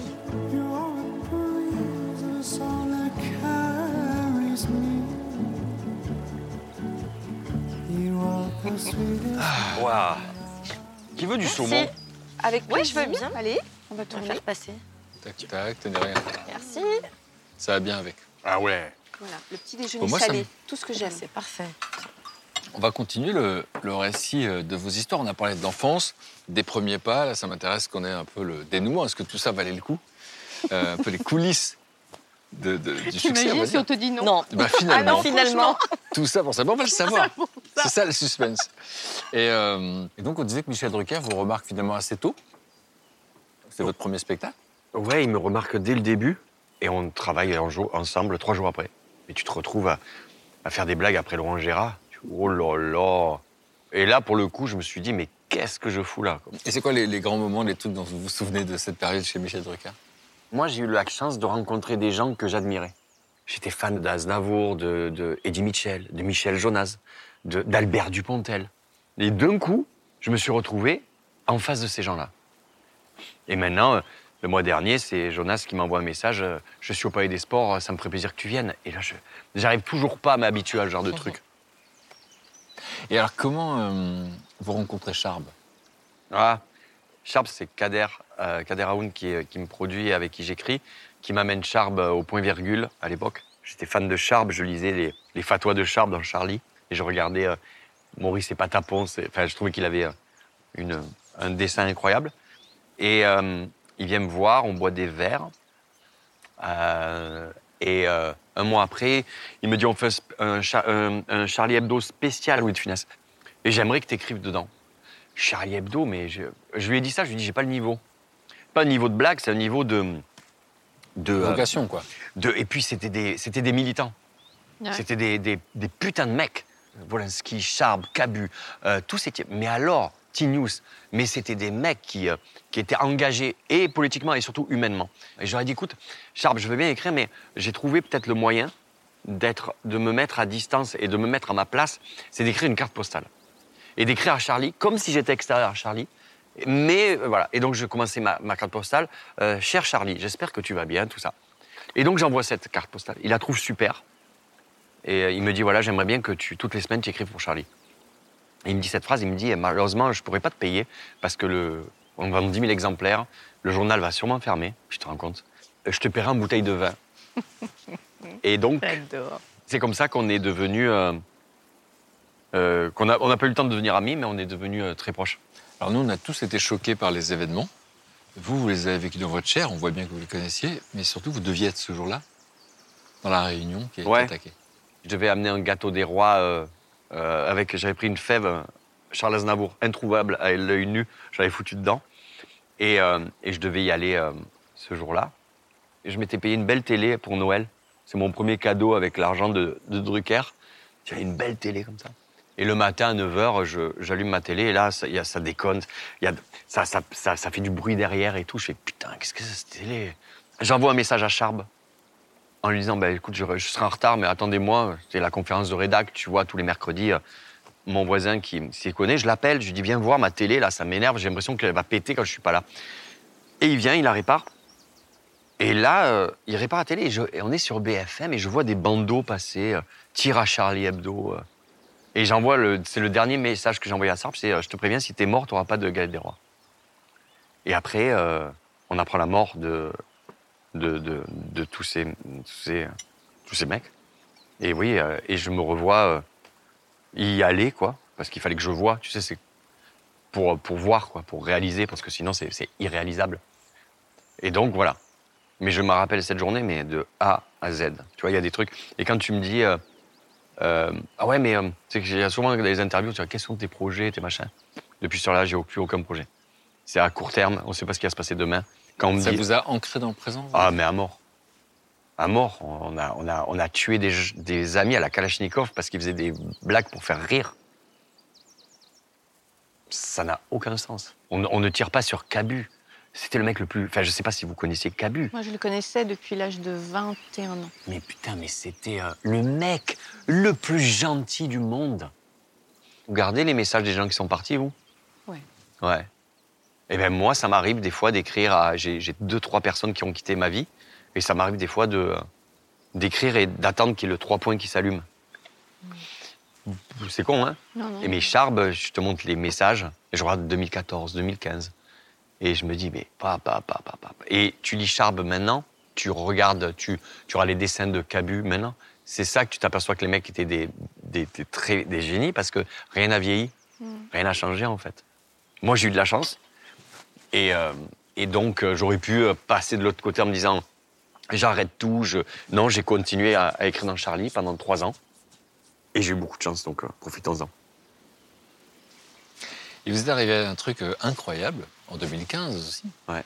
À la fin de l'année, vous avez vécu un truc avec Coldplay sur un plateau télé. Ouais. Et ils, ils faisaient un concert, le, un concert le soir et je leur dis, euh, les gars, vous avez 30 millions de personnes qui vous suivent sur Instagram. Moi, j'en ai 30 000. Je vais vous faire un petit peu de promo sur mon Instagram à moi. Sympa. J'ai dit, par contre, moi, demain, je joue à Dijon. Donc, ça serait sympa si vous aussi, un petit peu de promo. Et là, Chris Martin vous prend au mot. Ah, là, il me prend au mot. Chris, vous aviez une petite question à poser, je crois, à Mathieu? Oui, parce que Mathieu a dit euh, Oh, aidez-moi, aidez-moi. Ah oui, d'accord, Et donc Et donc Je pensais parce que je t'ai suis désolé pour, pour notre français. Mais Oh, non, c'est ce super. soir, nous avons un concert où, je sais pas, where is it? Salvagram. Oui, Salvagram. Absolument, merci. Tu voudrais aller euh, avec nous à la concert et avant que nous jouons? Ouais, vous faire... ouais, je... oui, si vous voulez faire ma deuxième partie, avec plaisir.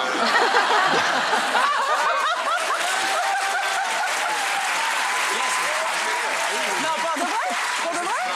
Ah oui, peut-être euh, 10, 20 minutes? 5 minutes Non, non, 5, 5 c'est Vingt. pour moi. Mon- ma- Non, ah, mais plus. Pour de vrai, ce soir, Salvagram, il fait votre première partie, euh, Mathieu? Oui. Oh, mais écoutez... Énorme Ouais. Je me rappelle même pas de ce que j'ai fait sur scène. Euh, donc tout le public de Coldplay et t'as Chris Martin qui me dit je vais te présenter. Il fait hello, tout le monde fait waouh, vous allez bien? Je te fais des trucs waouh, ok, il y a une première partie. Waouh Attends, mais il s'attend à amuser. C'est Mathieu Madignan. Et là, je monte, j'entends mes pas. Solitude. Et là, je me suis dit, vas-y. Et là, j'entends le premier, montre ton cul Et alors, c'est parti. J'ai dit, allez, vas-y. Et j'ai joué. Et, euh, et je me rappelle la fin du concert. Ils me disent, euh, après, on va boire un verre, il y a une fête et tout. Je fais, OK. Ils finissent, au revoir Ils, ils attendent même pas de rappel. Ils partent en courant. Et je vois Chris Martin me fait, Eh, allez Et j'ai mon sac. Et je me vois en train de courir. Et je dis, je sais pas où je vais. On sort. Et là, il y a quatre pick-up qui les attendent. Les quatre, ils montent. Et, pff, Et toi et moi, je suis là. Vous m'avez oublié. Chacun pensait que j'allais aller dans le pick-up de l'autre. Et je me vois, je fais, ben, je vais rentrer chez moi. Oh non. Et je rentre dans le métro, ligne 8. Oh non, mais la et, je, et je me dis, mais j'ai fait, j'ai fait la première partie de Coldplay. Et là, je rentre chez moi. C'est extraordinaire. Et je me suis retrouvé dans le métro. Ça te ramène tout de suite au truc. Génial. C'est tout ce que j'aime. Je te jure, c'était incroyable. Ah, c'est génial. C'était merveilleux. Bon, en tout cas, voilà, ce soir-là, vous faites des extraits de votre deuxième spectacle. Et puis le troisième spectacle, là, vous parlez de votre famille. Ouais. Ça m'a permis de m'apercevoir que j'ai une famille inc- incroyable. Parce qu'en fait, votre père est un numéro, on a l'impression que c'est un phénomène. C'est un kéké du Sud. Donc tu vois, ce genre de mec, euh, toujours en slip blanc, torse nu quand il fait moins 12. Il parle fort et il mange fort. Tu sais, quand c'est trop chaud, il aère, il fait... Et tu vois ce genre de... Tu vois, il boit de l'eau en même temps et il s'en fout. C'est quelqu'un de- d'incroyablement généreux, d'incroyablement marrant malgré lui. Euh, mais c'est par exemple quelqu'un qui voulait tout en premier. Tu vois, ce genre de... Même des... Par exemple, on était, moi je me souviens, la première famille à avoir un caméscope à la maison. Et j'ai deux ans, je suis dans la mer, je barbote. Tu sais, je, ma mère, et mon père me filme. OK? Et je te filme, je te dis ce que je vois et ce que j'entends. Véridique. Il est comme ça. Et à l'image, d'un coup, il fait ça, comme ça. Et j'entends ma mère derrière faire L'enfant est là. Et mon père, il fait Non, mais je filme les gens qui n'ont pas de caméra. je dis Mais t'es fou, en fait. Mais c'est ça, mon père. Donc, euh, vos parents, à n'en pas douter, euh, seront là au festival de Collioure. Exactement. Et, euh, 26, 27, 28 juillet à Collioure. Premier festival d'humour, les pieds dans l'eau. Il y a deux spectacles par soir. À 19h, c'est que des plateaux de jeunes humoristes que je ramène de Paris. Et ils passent le week-end et ça leur permet de faire leur première scène devant 600 personnes. Et le soir, il y a des humoristes confirmés. Comme euh, cette année, il y a Olivier de Benoît, tu- euh, il y a Jérémy Crédville. Et on fait un gala d'ouverture avec euh, Thomas VDB, il y a Verino, il y a moi, il y a Chicandier. euh, il y a plein de potes qui vont venir. Il y a peut-être euh, Philippe Cavrivière qui va passer. Donc voilà, euh, C'est. Cravivière qui va peut-être faire sa première scène. Ça serait top, ça serait top. Je lui mets bien mettre la pression. Bah, formidable. Hum, Mélissa, est-ce que vous pourriez raconter, vous pouvez l'aider aussi, euh, ce qu'on sait de Valérie jusqu'à maintenant? Donc de cette Mhm. petite fille qui grandit, qui vient à Paris. Qu'est-ce que vous avez retenu? Eh bien, Valérie, c'était un petit peu oublié, en tout cas, avait éteint sa lumière. C'est comme ça que je l'avais compris euh, vis-à-vis de sa maman, pour essayer de décharger sa maman d'un peu de son, de son chagrin. Elle s'était peut-être réfugiée dans le théâtre. Enfin, je ne sais pas si c'était un refuge ou en tout cas un moyen de s'évader, de vivre autre chose. Et puis, euh, elle avait réussi à se lancer dans le théâtre, mais elle a un petit peu été rattrapée par son passé à un moment de pause euh, professionnelle. Et là, elle a, elle a défriché, comme elle l'a dit. elle a travaillé sur elle pour essayer d'apaiser son passé et de rallumer sa lumière. Et on s'était arrêté là, ça reprenait. Et à la suite de ça, on a raconté qu'il y a beaucoup de choses qui se sont enchaînées. Mm. Euh, Donc du cinéma, du théâtre, de la télévision. Mm. Et donc, est-ce que euh, on peut parler de 2009 où euh, scène de ménage arrive dans votre vie? Le personnage, c'est quoi le pitch en fait? C'est quoi le, le- C'est très ouvert. Déjà, c'était une femme qui était, qui était passée à côté du, le train, le- le- de la libération des, sexuelle, la libération des femmes. ça, le- le- elle l'a vu passer, mais elle n'est pas montée dedans, déjà. Ça, moi, ça m'intéressait beaucoup. Ça, m'inspirait beaucoup. C'est, ça me ressemble pas du tout, mais ça m'inspirait beaucoup parce que j'en connais plein des femmes comme ça. J'ai beaucoup d'admiration pour elles. C'est c'est- ces femmes qui prennent tout en charge, qui portent tout sur leur dos, qui essaient de tout, d'arranger tout, de hisser tout vers le haut, puis ça se recasse la gueule en permanence. J'adore ça. Puis ce côté, elle voulait être, ce côté très féminin que j'avais jamais abordé, euh, euh, très apprêté comme ça. Je sais pas, ça m'amusait. Elle me touchait en fait. On regarde un extrait euh, du premier passage à la télévision. Ah, le premier, ah, c'est Et vous nous raconterez à quel point ça a changé. c'est génial.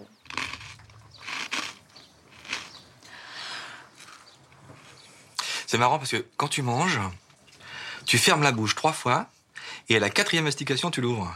C'est marrant, c'est systématique. Bon, des fois, tu l'ouvres à la cinquième, bon, c'est plus rare. hein. Oui Peut-être, et alors? Non, rien, j'ai remarqué, c'est tout. T'as rien de mieux à faire, non? Non, mais j'ai rien dit.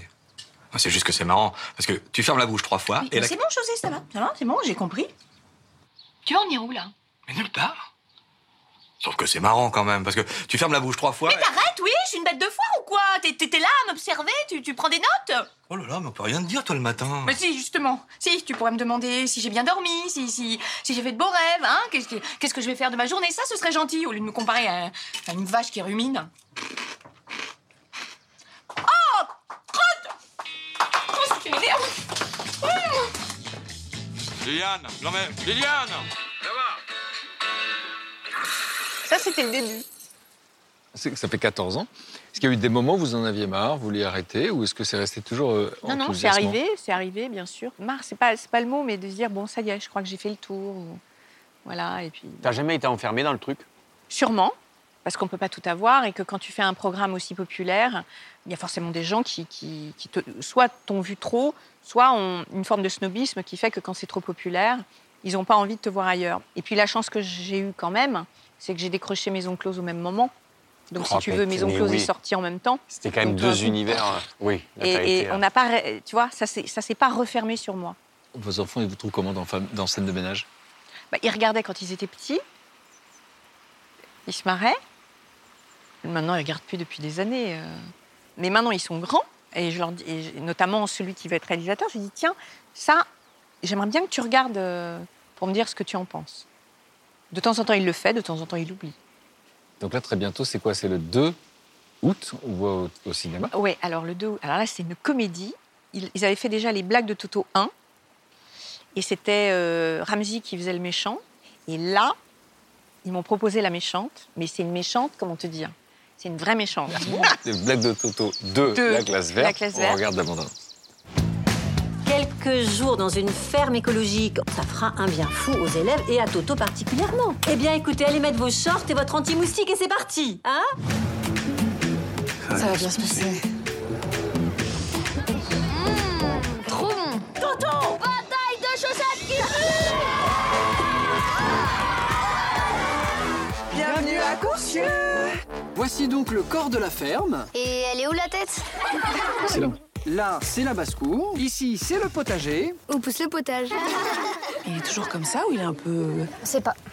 Jérôme, t'es venu pour espionner ton fils J'avais envie de prendre l'air. T'es là toi aussi, je te signale? Moi, je lui fais mais euh, parfaitement confiance. Bonjour, madame la maire. Levez-vous les enfants, nous accueillons madame la mère. Oui, bonjour, bonjour C'est leur Toto, là. Il a l'œil fourbe. Deux fois plus de blagues. Deux fois plus d'aventures. On raconte que dans ce château habite un terrible fantôme. Ah ça j'aime bien Un fantôme, un château hanté, c'est marrant Deux fois plus de Toto. Votre fils quand même. Ah ouais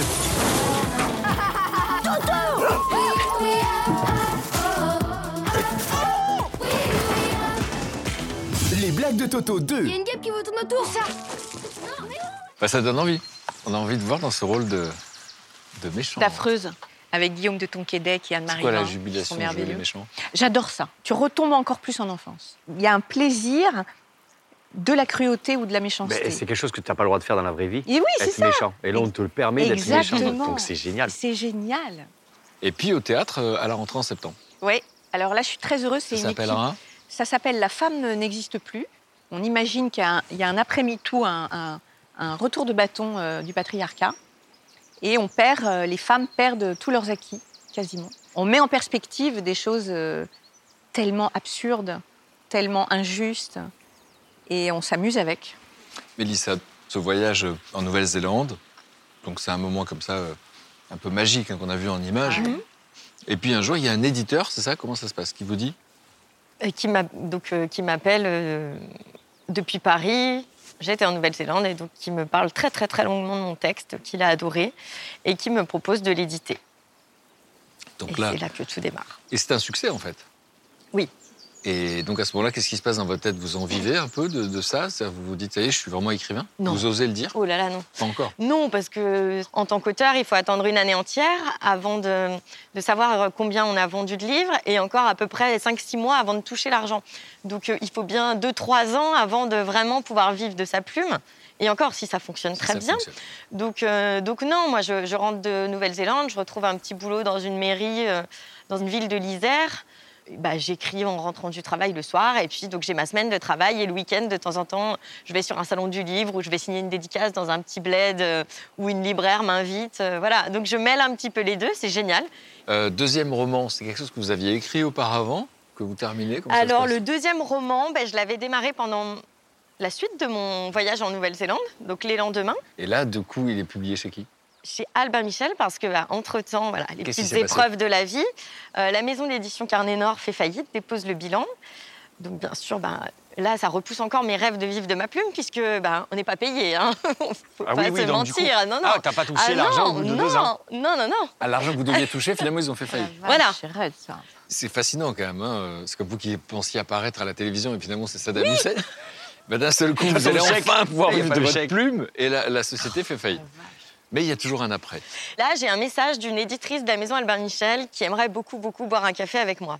Donc j'y vais un peu euh, impressionnée, entrer chez Albin Michel euh, avec les photos de- des grands auteurs sur les murs. euh, voilà. Il y a des photos de qui en gros? Bah, Il y avait Amélie Nothomb, il y avait Eric Emmanuel Schmitt, Bernard Werber, euh, voilà, Catherine Pancol.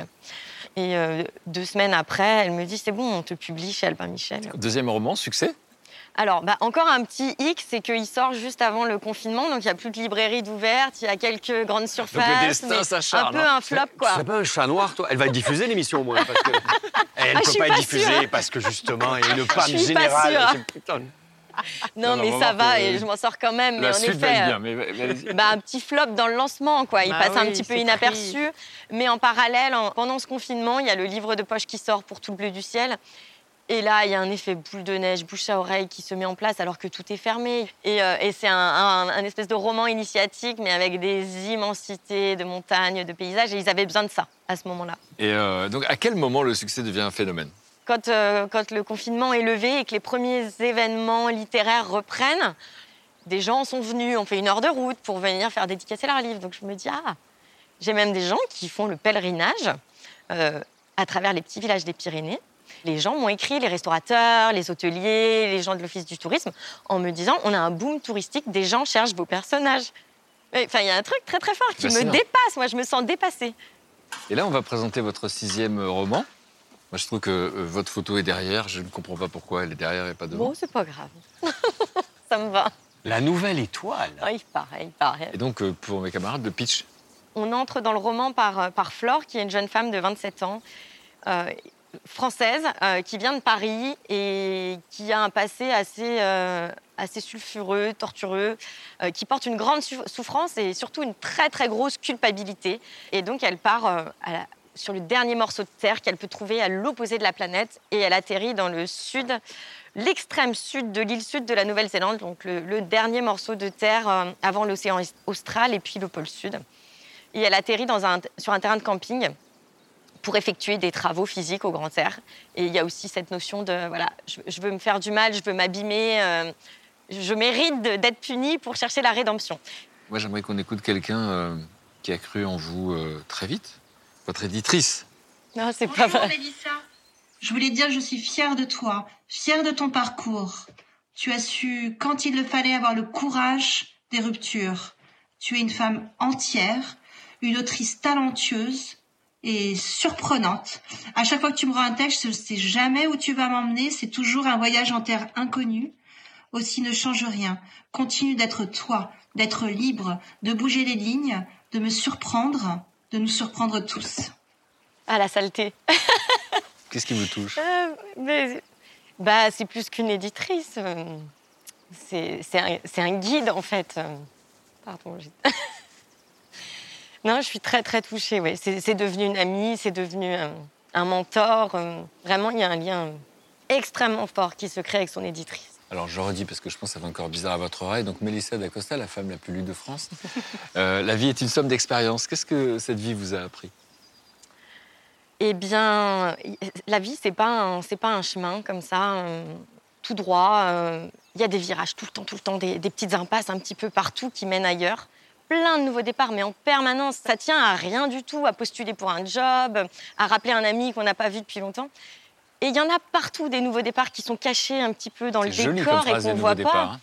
Et euh, il faut, il faut y aller, il faut les saisir, il faut les saisir. La route est encore plus belle quand on passe par les, les petits chemins de traverse. Pas mal. Euh, Qu'est-ce que la vie vous a appris que vous pouvez transmettre? Tu sais, t'as beaucoup de parents qui disent à leurs enfants sois heureux. Non. C'est- T'es pas obligé d'être heureux. Tu peux être heureux, mais tu as le droit d'être malheureux. Et si t'es malheureux, sers-toi de ça pour. euh, accepte. Accepte. Sois heureux et sois malheureux. Il y aura des gens qui vont te briser le cœur, il y aura des gens qui vont te trahir. C'est la vie. T'as pas- T'es pas, obligé d'être heureux tout le temps. C'est une injonction que Ben oui. ça voulait dire. Qu'est-ce que toutes ces expériences vous ont appris finalement? Qu'est-ce que la vie vous a appris? Que, que tout bouge, que tout est mouvement. Voilà, que les choses euh, peuvent évoluer. Et c'est en ça que j'aime vieillir, quoi. Je trouve que c'est c'est une expérience incroyable. Tout est possible, en fait. Magnifique. Est-ce que vous avez passé un bon week-end? Bah ouais, pas mal. hein. Super. C'était vraiment bien. Ouais. Et vous aurez une trace magnifique de Ouais, tout ça. j'adore. On voit qu'il y a du vent sur moi un peu. Il penche ton arbre. C'est pas possible. C'est génial. Je vous laisse écrire un petit mot? Oui. Alors, comment ça écrit ça J'ai mis Vive la vie. Vive la vie. Vive la vie. Moi, j'ai poursuivi, j'ai mis Vive les rencontres. Je te suggère Vive les femmes sublimes que j'ai eu la chance de rencontrer ce week-end. Mais bon, Vive le yoga. tu fais ce que tu veux. Hein. Euh, vive le yoga.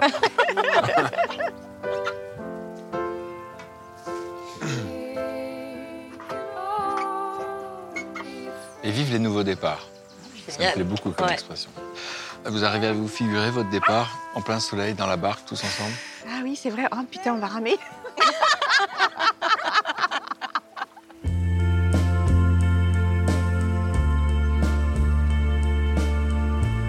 Tu dirais que je suis arrivé il y a six mois ici. Mais oui. Même moi, ça me fait bizarre de vous voir partir, hein, franchement. Ah non, mais c'est relou, hein. On a nos souvenirs. Oh, ils l'ont cadré et tout. J'adore l'arbre tordu vautour un peu. Avec, avec le gras du bide qui dépasse. Non, mais c'est pas possible. Bon, merci, merci. Merci. C'était vraiment bien. Ouais, Est-ce que c'est le sac génial. De Nouvelle-Zélande, ça Oui, oui, Incroyable. vraiment. À bientôt. À très vite. On vient vous voir au théâtre. C'était vraiment bien. Merci beaucoup. Hein. À bientôt. Merci, Bon. merci. Donc je me mets à l'arrière, tu te mets à l'avant On est bon. Attends, hein. Allez.